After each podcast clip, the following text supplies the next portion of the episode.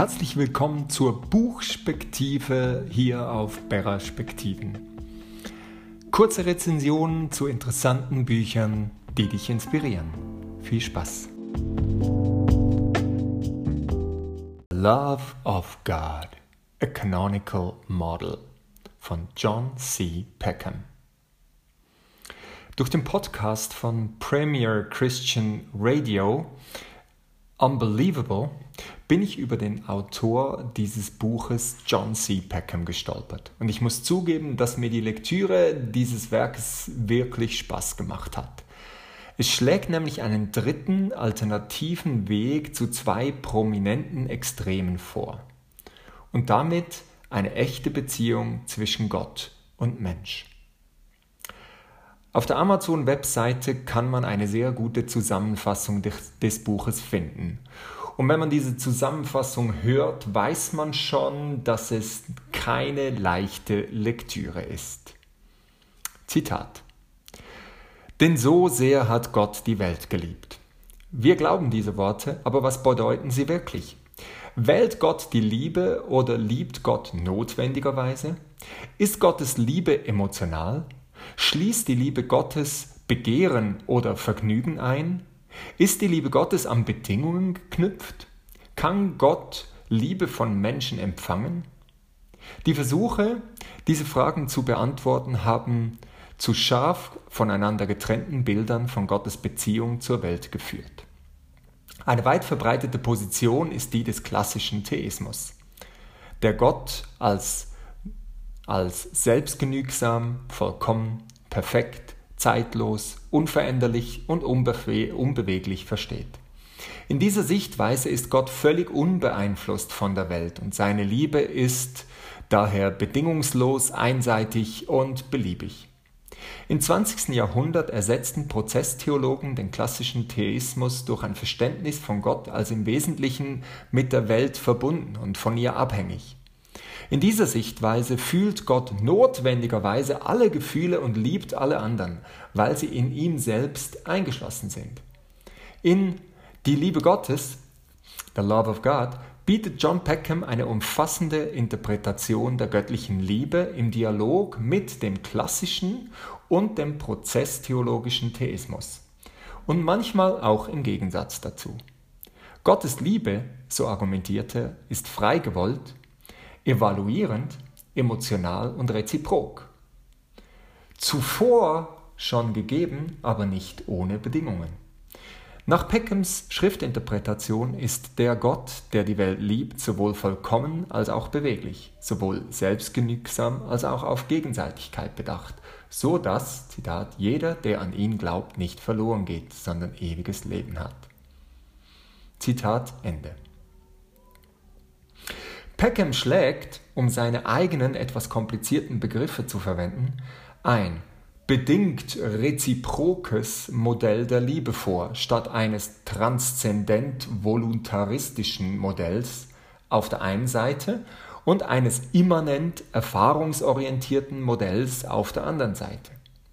In weniger technischen Begriffen schlägt er vor, dass die Gott-Mensch-Interaktion eine echte Beziehung ist die trotz einiger wichtiger Unterschiede analog zu engen menschlichen Beziehungen ist.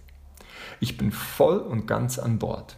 Und ich glaube, dass dieses Buch ein wichtiger Beitrag und eine Alternative zu einigen der sogenannten offenen und relationalen Ansätzen ist. Nichtsdestotrotz gibt es eine kleine, einige kleinere kritische Punkte, die ich im Folgenden erwähnen möchte. Erstens, eine formale Kritik. Für meinen Geschmack hat es eine Menge Wiederholungen, dieses Buch. Das Grundargument und die Botschaft des Buches kann durch die Lektüre der Einleitung und des neunten Kapitels bereits vollständig erfasst werden. Das auch als kleiner Lesetipp. Dort findet man die Essenz des Buches. Der Rest, der sich um die fünf Begriffe dreht, die die Liebe beschreiben, überschneidet sich absichtlich und zu Recht aber so sehr, dass es manchmal ermüdend ist, immer wieder dieselben Aussagen zu lesen. Nichtsdestotrotz findet man in den Kapiteln zwischen der Einleitung und dem neunten Kapitel viele Juwelen und biblische Bezüge. Zweitens, eine zweite formale Kritik. Während die Kernaussage des Buches sehr relational ist, ist seine Darstellung eher technisch. Zum Beispiel der Unterschied von objektiver und subjektiver Liebe oder von universeller und partikularer Liebe. Dies mag beabsichtigt und gerechtfertigt sein, für meinen Geschmack erzeugt es jedoch eine Diskrepanz zwischen dem Inhalt und der Form, also der verwendeten Sprache. Drittens, ein kleines, aber spezifisches Thema. Peckham zitiert Emil Brunner von Zeit zu Zeit, stellt ihn aber aufgrund der mangelnden Kenntnis von Brunners Gesamtwerk, das nehme ich jedenfalls an, falsch dar. Er zitiert ähm, Teile und äh, aus dem Kontext heraus und versetzt Brunner in das Lager der Transzendent-Voluntaristen, während Brunner eigentlich schon vor langer Zeit dasselbe, was Peckham in diesem Buch vorschlägt, ähm, beschrieben hat. Zum Beispiel in seinem Werk Wahrheit als Begegnung. Das hat mich natürlich ein bisschen gestört, weil ich mich stark mit Emil Brunner auseinandergesetzt habe. Vierte kleine Kritik. Insgesamt glaube ich, dass Peckham die Liebe Gottes und die positive Beziehung zu ihm beinahe miteinander identifiziert. Also Gottes Liebe und die Beziehung mit ihm ist ein und dasselbe. Ob er das wirklich so gemeint hat, da bin ich mir nicht ganz so sicher. Aber das bringt einige Probleme mit sich, da wir, also unsere Antwort, die Bedingung für Gottes Liebe wäre. Wenn ich ihn richtig verstehe, bin ich anderer Meinung, da die Beziehung die erfüllte Liebe Gottes ist, die Liebe Gottes, die zum Ziel gekommen ist.